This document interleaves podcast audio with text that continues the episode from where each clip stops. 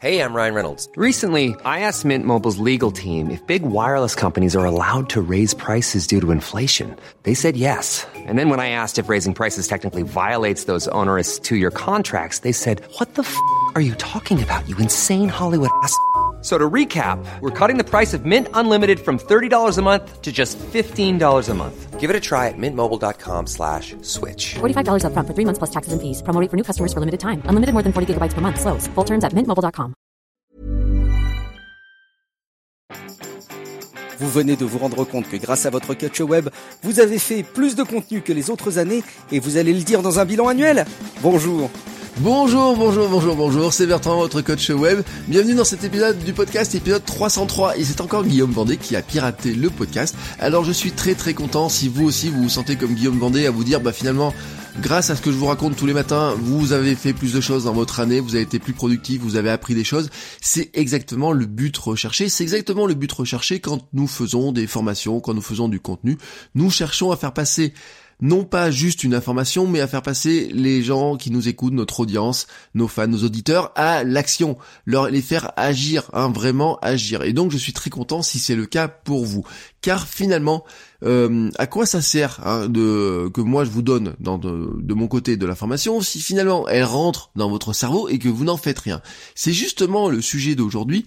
Comment mieux apprendre, comment mieux apprendre pour soi et comment mieux apprendre aux autres?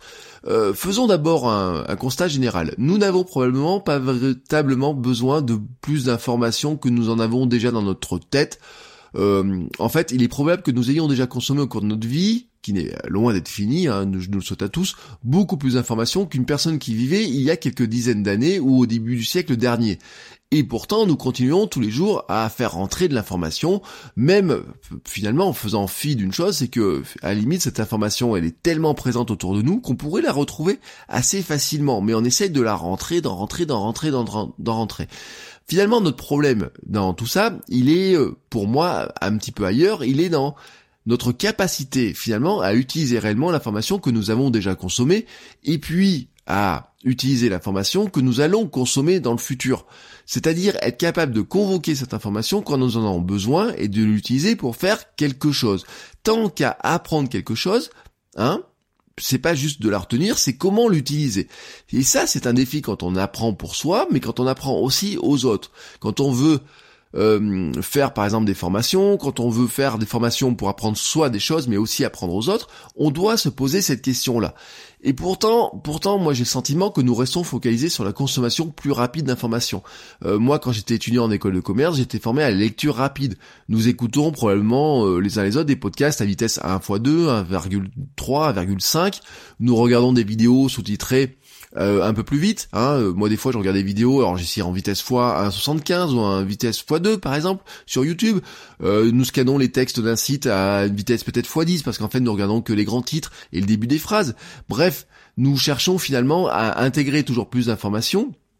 Alors que ce qui serait intéressant, c'est de savoir finalement, euh, non pas quels sont les formats les plus pertinents pour s'informer hein, et ou informer, c'est-à-dire juste pour transmettre l'information, pour apprendre et apprendre des choses aux autres, mais quel est le format finalement qui serait plus intéressant pour qu'il soit capable et pour que nous soyons capables de la réutiliser? Quel serait donc ce format le plus intéressant? Alors c'est là où on va se dire, on va, on fait des recherches on regarde un petit peu ce que, par exemple, des scientifiques, des psychologues ont, fait. Et tout de suite, on va tomber sur la règle des 3 V de Merabian. Euh, Albert Merabian, professeur de psychologie à l'université de Californie, a énoncé en 67, 1967, la règle des 3 V après deux études psychologiques. Alors cette règle est aussi appelée la règle du 7%, 38%, 55%. Selon ces études, 7% de la communication est verbale, signification et sens donné aux mots employés, 38% de la communication est vocale, intonation et son de la voix, 55% de la communication est visuelle, attitude, expression du visage et du corps, euh, et du corps, oui, langage corporel. Alors bien que critiquée, cette règle a quand même été beaucoup utilisée, notamment en marketing, mais aussi par tout ce qui est coach en PNL, prise de parole, euh, disant quelque part que finalement, euh, l'important c'était non pas le message, mais la manière dont il était véhiculé, hein, et notamment par une communication non verbale, et non vraiment euh, la signification des mots n'avait pas tant d'importance que ça. Certains en ont déduit tranquillement que, puisque 7% de la communication seulement est verbale, bah 93% de la communication est non verbale, et donc qui c'était le plus intéressant. Alors, Albert Merabian, en fait, il s'est désolé par la suite que sa règle soit mal interprétée, il rappelait déjà qu'en fait son étude était partielle et que ses résultats étaient issus d'expériences concernant surtout la communication de sentiments et d'état d'esprit aimé et détesté. Et puis quand on regarde les conditions de ces études, elles sont discutables parce qu'il y avait même des transmissions qui ne se faisaient sans mots mais juste en montrant une photo. En fait, euh, ça ça s'applique surtout à la transmission de sentiments, hein, euh, d'état d'esprit, mais notamment il y a une question qui est intéressante, c'est sur l'ambiguïté. Autrement dit, quand vous dites que vous êtes heureux par exemple, mais que votre corps dit l'inverse, euh, le cerveau de votre interlocuteur va peut-être plus pencher pour ce que dit votre corps que ce que dit votre bouche. C'est-à-dire que peut-être et vous le savez quand vous regardez quelqu'un qui vous dit oui je suis heureux mais que son corps ou sa voix dit l'inverse, vous, votre cerveau, lui, il va interpréter plutôt ce qu'il ressent Hein, par la vue, par euh, votre intonation, par le votre votre corps, comment vous vous positionnez, plutôt que juste par le mot disant oui je vais bien. Euh, rappelons aussi que le total fait 100% car l'expression est un tout. Mais finalement, et c'est ce qui est intéressant, c'est que cette règle du 7-38-55 avait un gros défaut, c'est qu'elle a paniqué inutilement pas mal de personnes qui, au final, ont passé beaucoup de temps à travailler leur gestuel, ont passé un peu moins de temps à travailler l'intonation et passé encore moins de temps à travailler le sens du message qu'ils voulaient faire passer. Or, finalement, dans notre communication, ce qui est important aussi, c'est aussi le cœur du message. Pour autant, c'est pas parce que le cœur du message est important que nous allons forcément tout retenir. Et c'est là la difficulté, c'est que notre cerveau, notre manière de fonctionner fait que finalement nous retenons jamais tout ce qui est transmis. Euh, n'oublions pas d'ailleurs que finalement euh, cette mode de transmission est très importante pour nous et que nous avons en plus chacun nos sens qui sont préférentiels. Certains sont visuels, d'autres sont auditifs, d'autres sont aussi kinesthésiques, c'est-à-dire le ressenti physique. Et ça, vous ne le savez pas par avance. Moi, quand je vous parle, là comme ça, dans le podcast, je ne sais pas si finalement vous êtes plus visuel ou auditif. Alors j'ai eu un sentiment, c'est que forcément si vous m'écoutez, vous êtes plutôt dans l'auditif. Hein, voilà, parce que quand on est fan de podcast, on est plutôt dans l'audio, on est plutôt dans l'auditif. Mais vous pouvez trouver que le podcast est un format qui est très intéressant, mais qui est finalement, euh, il soit pas si adapté que, que, ça, parce que finalement, vous avez le sentiment de ne pas tout retenir. Il vous manque peut-être certaines choses. Vous avez le sentiment que oui, euh, quand vous avez arrivé, quand vous allez arriver à la fin de cet épisode, vous n'aurez pas tout retenu. Et eh ben en fait, c'est tout à fait normal. C'est entièrement normal. Et dites-vous aussi que quand vous faites de la formation, quand vous transmettez la formation, et eh ben vous, vous ne, vous ne savez pas comment est composée votre audience. Est-ce que votre audience, elle écoute plus des choses? Est-ce qu'elle est plus dans le visuel? Ou est-ce qu'elle aurait besoin de ressentir des choses? Alors, c'est là où on doit prendre finalement en compte toutes ces formes de transmission de l'information et les prendre vraiment en compte parce que il y a eu des études qui ont été faites et on sait que finalement, eh ben, on ne retient ou on, ingurgite différemment les choses selon que nous le lisons, que nous les écoutons, que nous les voyons. Alors, par exemple, une des études qui a été faite, euh, et là, il y a eu plusieurs études qui ont confirmé ça, en fait, nous retenons 10% de ce que nous lisons, 20% de ce que nous lisons et écoutons en même temps, 30% de ce que nous voyons, 50% de ce que nous voyons et entendons en même temps, 70% de ce que nous disons, 90% de ce que nous disons et faisons en même temps. Bref, en étant impliqués. Donc, si vous devez transmettre de l'information, si vous devez former quelqu'un, si vous voulez faire des formations en ligne, vous devez tenir compte de ces aspects.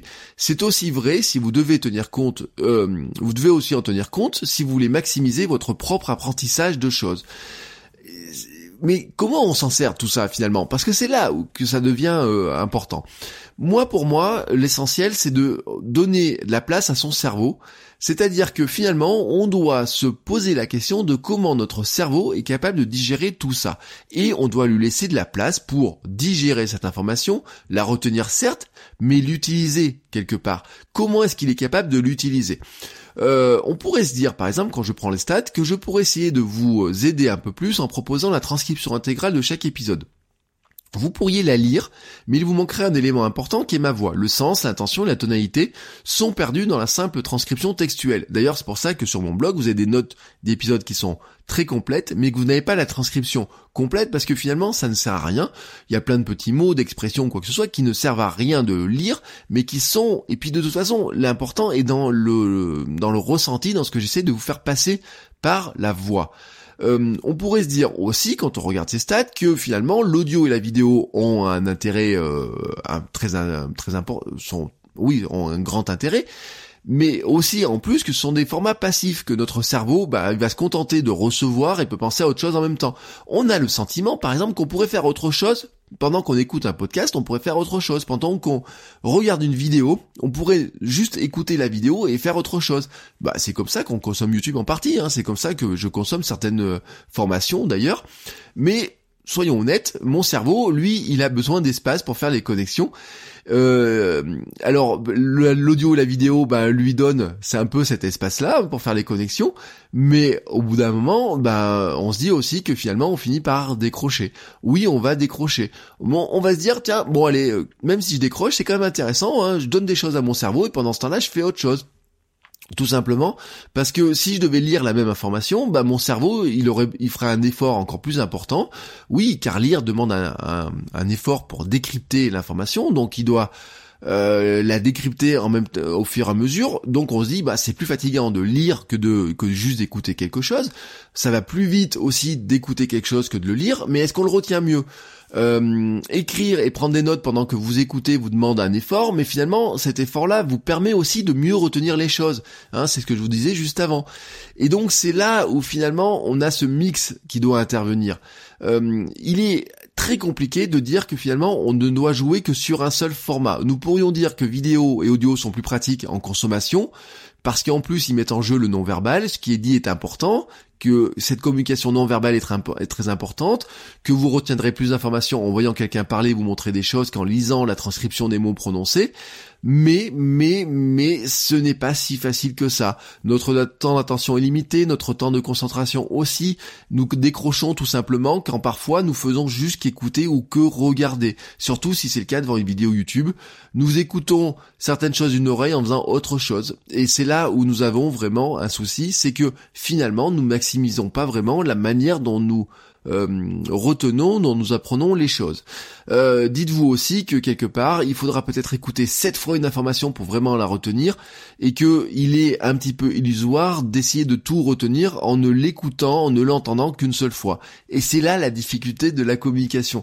Et puis la difficulté de la communication, c'est qu'en plus, quand nous émettons un message, quand nous-mêmes nous émettons un message, et vous le savez, nous avons un, message, prenons un message que nous allons diffuser à 100% un message, en fait, nous allons déjà en dire que 70%.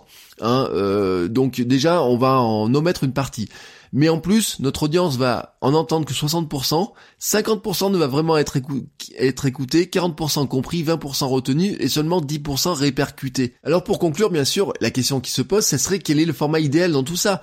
Euh, Vous l'avez compris, il n'y a pas de réponse, il n'y a pas de format idéal. En fait, le format idéal, c'est le mélange des trois, c'est la conjonction des trois formats ça serait de dire que finalement un contenu devrait être disponible dans tous les formats vidéo, audio et écrit euh, vous pourriez peut-être commencer par exemple par regarder, puis écouter et enfin lire, et que dans ce cas-là, vous couvririez toutes les formes finalement d'apprentissage potentiel et plusieurs formes d'exposition au message.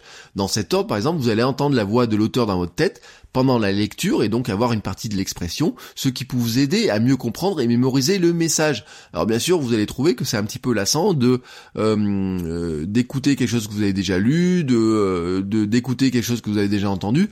C'est pour ça que notamment en formation, notamment euh, en transmission d'informations, eh ben on s'applique à dire plusieurs fois la même chose. J'ai des étudiants qui des fois me disent mais vous avez déjà dit ça Oui, j'ai dit oui. Vous, vous, vous savez que j'ai déjà dit, mais en fait dans la salle tout le monde ne sait pas que j'ai déjà dit, tout simplement parce que bah nous avons des capacités d'attention, nous avons, euh, il y a un moment donné on décroche, il y a des moments certains l'ont entendu, certains n'ont pas entendu des choses, certains l'ont vu, certains l'ont entendu, certains n'ont pas vu, certains n'ont pas entendu.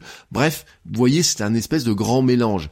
Ce que tous les chiffres que je vous ai donnés aujourd'hui vous montrent en fait surtout la difficulté des choses, la difficulté finalement de transmettre un message. Elle est réelle, elle est réelle, elle fait partie de notre métier, elle fait partie finalement de ce que nous devons soigner. Comment mieux transmettre le message? Mais je vous l'ai dit au début de l'épisode, ce qui m'intéresse le plus moi, ce n'est pas seulement comment vous retenez l'information, c'est comment vous allez passer à l'action, comment vous les appliquez. Au final, ce qui nous dérange un petit peu dans tout ça, dans ces différentes formes d'apprentissage, dans ce fait que finalement on doit être exposé plusieurs fois au message, c'est que dans notre société productiviste, on a le sentiment qu'on va perdre du temps.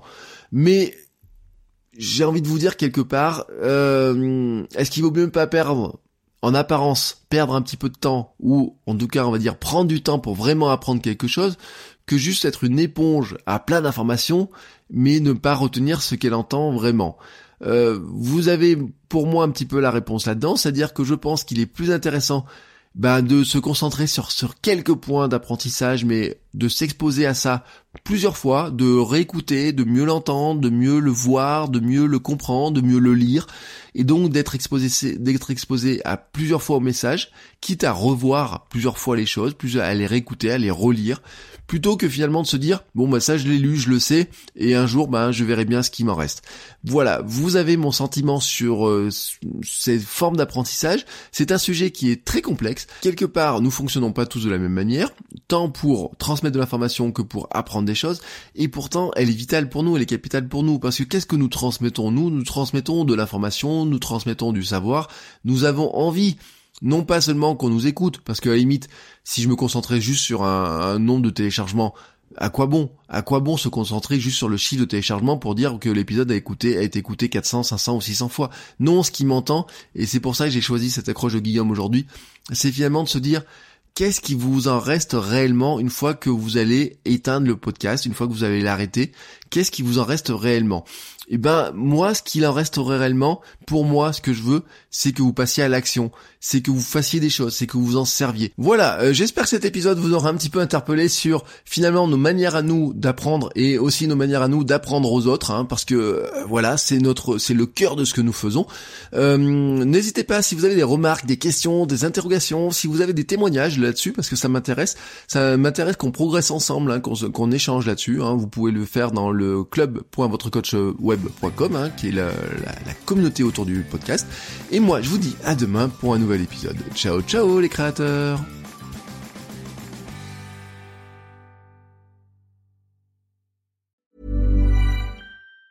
Ever catch yourself eating the same flavorless dinner three days in a row? Dreaming of something better? Well, HelloFresh is your guilt-free dream come true, baby. It's me, Kiki Palmer. Let's wake up those taste buds with hot, juicy pecan crusted chicken or garlic butter shrimp scampi. Mm. Hello Fresh. Stop dreaming of all the delicious possibilities and dig in at HelloFresh.com. Let's get this dinner party started.